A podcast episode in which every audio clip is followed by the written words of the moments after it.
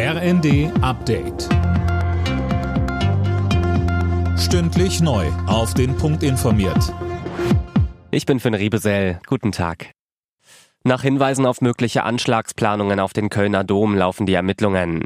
Die Kirche war bis in die Nacht mit Sprengstoffspürhunden durchsucht worden. Gefunden wurde aber nichts. Wolfgang Baldes von der Kölner Polizei sagte bei NTV zu den weiteren Ermittlungen. Wir werden auf jeden Fall so lange weitermachen, bis wir einen Gefahrenhinweis äh, ja, entweder belegen oder möglicherweise sagen können, es äh, ist gar nicht so.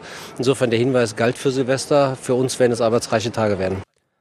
Zuvor hatte es Hinweise eines Nachrichtendienstes gegeben, dass möglicherweise islamistische Terrorattacken in Köln, Madrid und Wien geplant sind.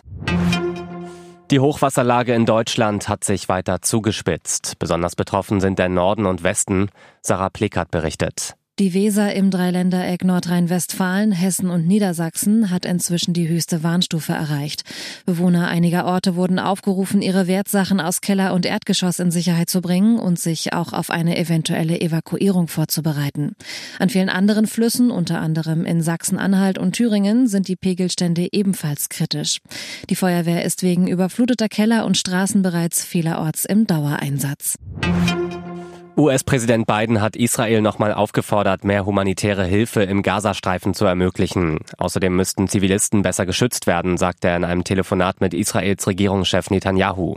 Die israelische Armee hat nach eigenen Angaben ihren Bodeneinsatz erneut ausgeweitet. Die Weihnachtsfeiern im Vatikan beginnen heute Abend mit der traditionellen Christmette im Petersdom.